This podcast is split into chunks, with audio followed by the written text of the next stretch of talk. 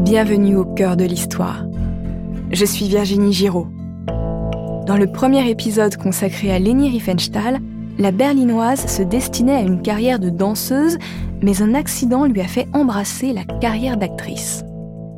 Avec son mentor, le réalisateur de films de montagne Arnold Frank, Leni apprend à jouer et à mettre en scène. Devenue comédienne et réalisatrice à succès, elle se rapproche du parti nazi. Après sa rencontre avec le chancelier Adolf Hitler qu'elle admire, elle accepte de devenir la réalisatrice des films de propagande nazie. En 1935, elle s'apprête à réaliser un film sur les Jeux olympiques de Berlin. Pour cela, elle veut collaborer avec le cinéaste deux fois censuré par le Reich, Willy Zilke. Épisode 2 35 mm de tyrannie. Nous sommes à Berlin en 1935. Leni Riefenstahl a organisé une projection de film en présence de Willy Zilke et de Joseph Goebbels, le ministre de l'Éducation du peuple et de la propagande du Troisième Reich. L'intellectuel des nazis est un amateur de cinéma et d'actrices. Il contrôle tous les films qui sortent désormais en Allemagne et il trouve le travail de Willy Zilke presque antipatriotique. Néanmoins, Leni, qui apprécie le talent de son confrère, souhaite travailler avec lui pour son film sur les Jeux olympiques d'été de Berlin de 1936. Pendant la projection, Zilke observe Leni. Il la trouve enjôleuse et dominatrice. Elle parle trop fort avec une voix stridente qu'il trouve désagréable, mais elle a le pouvoir de le faire travailler. Alors il accepte de collaborer avec elle pour le film Olympia, connu en France sous le nom Les dieux du stade, avec la bénédiction de Joseph Goebbels. On ne saura jamais si Leni souhaite sincèrement collaborer avec Zilke parce qu'elle apprécie son travail, ou si elle a ourdi un complot pour mettre son plus grand rival sous sa coupe. Il se murmure qu'elle aurait elle-même orchestré avec l'aide de Goebbels la censure de son film sur les chemins de fer pour l'acculer et l'obliger à travailler pour elle. Selon les notes des services secrets français de l'époque, Lénie passe pour une femme très rusée, mais les preuves manquent pour faire d'elle, sur ce coup, un véritable Machiavel. Toujours est-il qu'en 1936, Berlin s'est fait une beauté pour accueillir les JO. Les affiches antisémites ont disparu des rues, l'Allemagne semble prospère, les stigmates de la crise économique de 1929 sont invisibles et Hitler est plus aimé que jamais. Leni s'est fait un plan de tournage pharaonique pour son film sur les dieux du stade. Elle dispose de plus de 150 cadreurs qu'elle dirige d'une main de fer dans les établissements sportifs, dans le village olympique et dans la ville. Pour réaliser son projet, l'argent coule à flot. Ce sont les institutions nazies qui ont commandé le film et non le comité olympique. Pour réaliser le prologue, Leni envoie Zilke en Grèce et lui laisse une relative autonomie. C'est dire la confiance qu'elle a en lui le réalisateur fait des repérages sur plusieurs sites archéologiques parmi lesquels le Panthéon sur l'Agora d'Athènes. Avec une équipe réduite, il filme les vestiges grecs en lent travelling avec une succession de fondus enchaînés pour passer d'un plan à l'autre. Après les colonnes doriques qui illuminent l'écran dans toute leur blanche pureté, les statues de Dieu surgissent. Les visages de marbre des divinités semblent sculptés par les jeux de lumière et de fumée tout est mouvement, grandiose, sublime.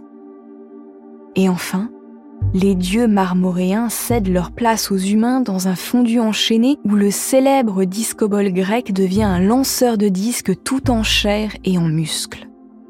Enfin, un éphèbe brandit au ralenti la torche olympique. Les images du prologue des dieux du stade sont un chef-d'œuvre dont le mérite revient essentiellement à Willy Zilke.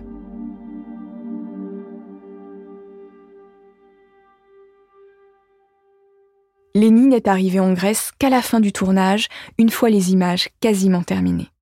En revanche, les images dans les stades sont bien l'œuvre de Lénie. En tant que documentariste, elle excelle. Elle veut tout superviser, De nombreuses photos la montrent en train de donner des ordres sur le plateau ou agrippée aux épaules d'un cadreur assis dans un chariot de travelling pour diriger la caméra. Pendant les épreuves, Leni est très proche du Führer pour rester à son écoute. Hitler déteste ces grandes cérémonies sportives internationales.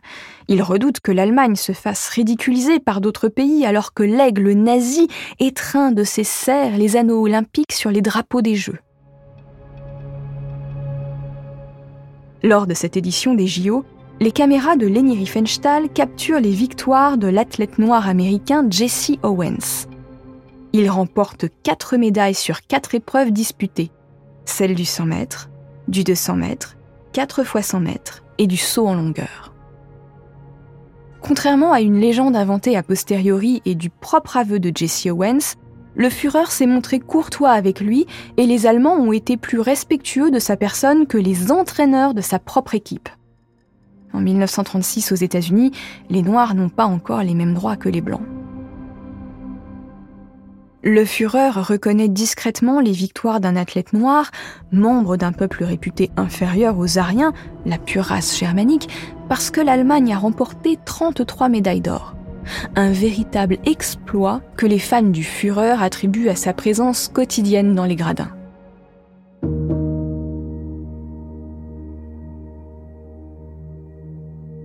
À l'issue de la cérémonie de remise des médailles le 16 août 1936, Leni entame la sélection des plans et le montage des images.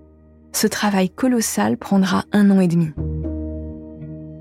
Ses collaborateurs la disent parfois dépassée par l'ampleur de la tâche, mais elle n'est pas le genre de femme à baisser les bras et elle met son grain de sel partout. Elle exige que Willy Zilke remonte le prologue tourné en Grèce selon ses propres désirs. Leurs disputes à ce sujet sont littéralement homériques. Face à sa tyrannique réalisatrice, Zilke perd pied. Il angoisse, se croit surveillé, fait des crises de paranoïa et craint même pour sa vie. En 1937, au bord de l'abîme, il se fait interner dans un hôpital psychiatrique. Pour lui, c'est le seul moyen de fuir Lenny. Pour ses médecins, il est schizophrène. Pour les historiens d'aujourd'hui, il souffre plutôt d'une grave dépression consécutive à la censure de ses deux premiers films et à la tyrannie de Leni Riefenstahl. Quoi qu'il en soit, les médecins adhèrent au principe eugéniste du Reich et décident de le stériliser. Les fous ne doivent pas se reproduire en Allemagne. Lenny profite de cette hospitalisation pour récupérer les photos prises lors des repérages du prologue des dieux du stade en Grèce chez la femme de Zilke. Les dieux du stade, documentaire en deux parties, sort en 1938, deux ans après les JO. Il est encore une fois encensé par les cinéphiles. Le nom de Willy Zilke apparaît au générique, mais il sera supprimé dans une seconde version. Peu de temps après, Leni, proche des plus hautes autorités du Reich, a entrepris d'expurger son œuvre de ses anciens brillants collaborateurs qui la gênent désormais. Elle fait remonter le générique de La Lumière Bleue, le nom de Béla Balázs, son co-scénariste hongrois et communiste, disparaît également au profit de son seul nom à la réalisation. Celui de son coproducteur, le juif Harry Sokal, est lui aussi supprimé. Leni est maintenant une intime du Führer qui se montre satisfait de son travail. Les photos qui immortalisent leur complicité sont très nombreuses. Le 12 septembre 1939, 11 jours après l'invasion de la Pologne par les Allemands, Leni est envoyé par Hitler en personne dans la ville de Konski pour documenter la victoire militaire. Les généraux n'aiment pas voir traîner une cinéaste jugée désinvolte dans leurs pattes pendant une opération militaire, mais ils n'ont pas le choix. Et Leni assiste stupéfaite au meurtre de 22 civils par l'armée du Reich. Elle proteste, mais ce n'est pas plus audible qu'un cri dans le vacarme de la guerre. Désormais, Leni Riefenstahl veut travailler sur un projet de fiction. Sur son nouveau film, elle veut être omnipotente et omniprésente, productrice, réalisatrice, scénariste et comédienne.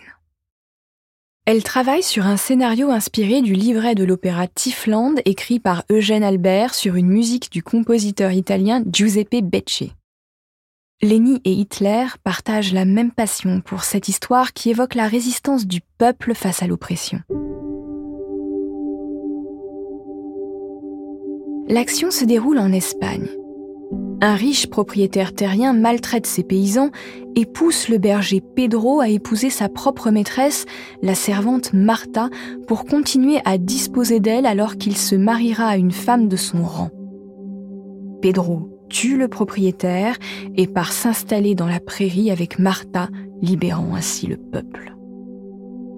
Évidemment, Lenny, qui approche la quarantaine mais conserve une beauté magnétique, jouera le personnage de Martha. Il lui faut un décor à sa mesure pour tourner des scènes bucoliques dans les champs espagnols. Hélas, la guerre lui interdit de quitter les territoires du Reich. Elle obtient donc des sommes folles grâce au soutien de Hitler pour filmer dans la région de Salzbourg en Autriche.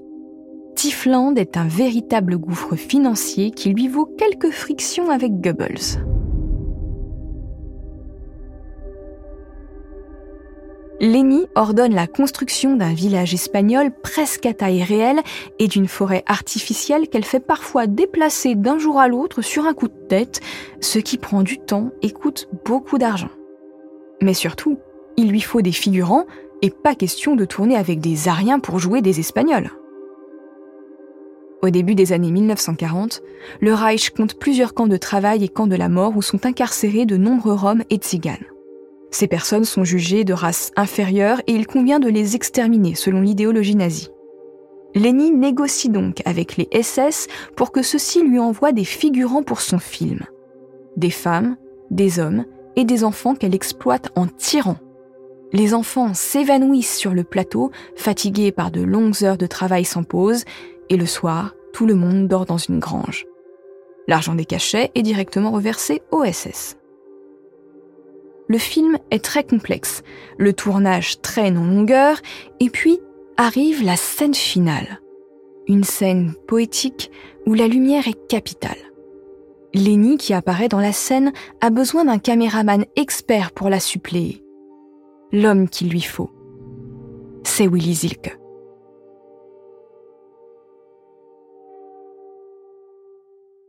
Nous sommes à Berlin le 8 avril 1943. Lenny a donné rendez-vous à Willy pour lui parler de Tiefland. Celui-ci est sorti de l'hôpital psychiatrique, il est maintenant sous la tutelle de son beau-frère. Il a cependant échappé à sa surveillance pour se rendre au rendez-vous avec la cinéaste. Arrêté sans ses papiers sur lui par la Gestapo, il est promptement relâché grâce à un coup de téléphone à la cinéaste du Führer. Mais Willy n'est pas très content de revoir la femme qu'il a persécutée sur le tournage des Dieux du Stade.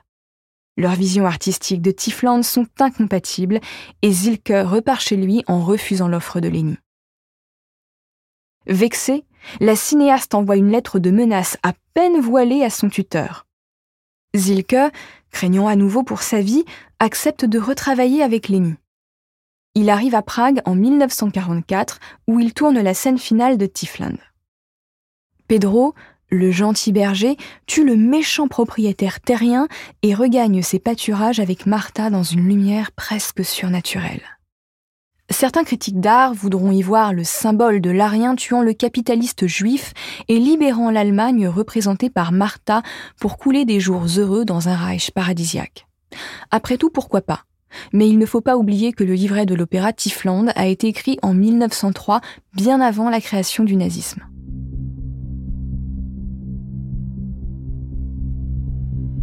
Pressé de voir le film, Hitler offre à Leni une villa en Autriche avec une salle de montage dernier cri et une rallonge de 350 000 Reichsmark pour finir cette œuvre. Pour monter son film, Leni exige une fois encore la présence de Willy Zilke. Elle l'aurait séquestré dans son chalet jusqu'à ce que le film soit terminé. Jugé guéri par les médecins en 1945, Zilke échappe enfin à l'emprise de Leni après ce dernier travail. Cette même année, le 2 septembre, la guerre prend fin. Les services de renseignement français saisissent la salle de montage et la collection de films de Leni Riefenstahl. En état d'arrestation, la réalisatrice est accueillie comme une star par le service cinématographique de l'armée et les journalistes internationaux. Mais l'armée alliée doit tout de même déterminer si elle est oui ou non une criminelle de guerre. Son dossier, désormais consultable dans les archives françaises, est affligeant. Elle aurait été la maîtresse de Hitler et d'autres cadres du parti. Ses collaborateurs la jugeraient tyrannique, égoïste et manipulatrice. Mais se défend comme une lionne. Sa collaboration avec les nazis était artistique. Elle n'adhérait pas aux idées du parti et n'avait pas connaissance des camps. Elle maintient que les figurants de Tifland n'étaient pas des prisonniers et qu'ils lui ont écrit pour la remercier. Mais les recherches récentes prouvent que 80% de ces figurants ont été déportés et tués après la fin du tournage. Difficile d'imaginer que Leni Riefenstahl ignorait la solution finale, mais elle convainc les enquêteurs et n'est pas jugée comme criminelle de guerre. Tifland sort en 1954 alors que la cinéaste commence une longue traversée du désert.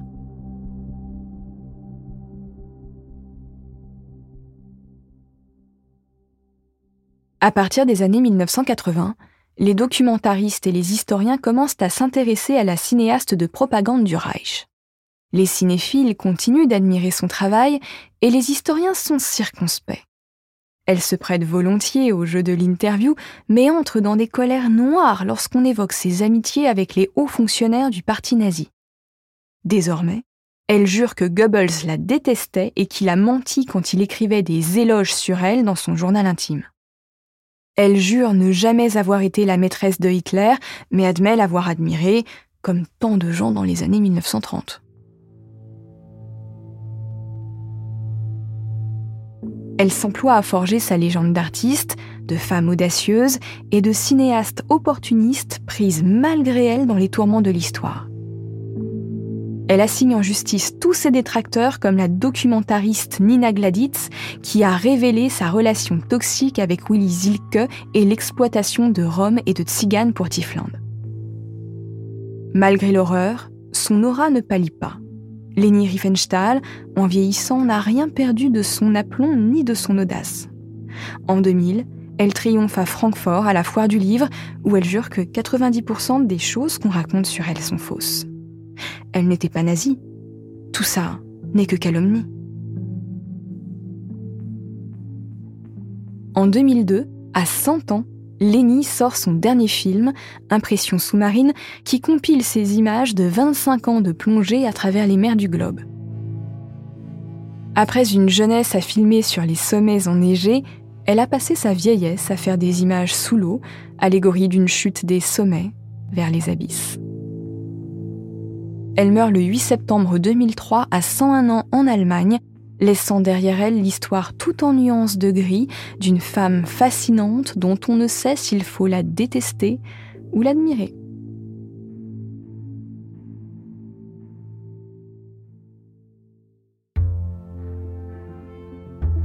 C'est la fin de ce récit en deux parties consacré à Leni Riefenstahl, la cinéaste de génie au service des nazis.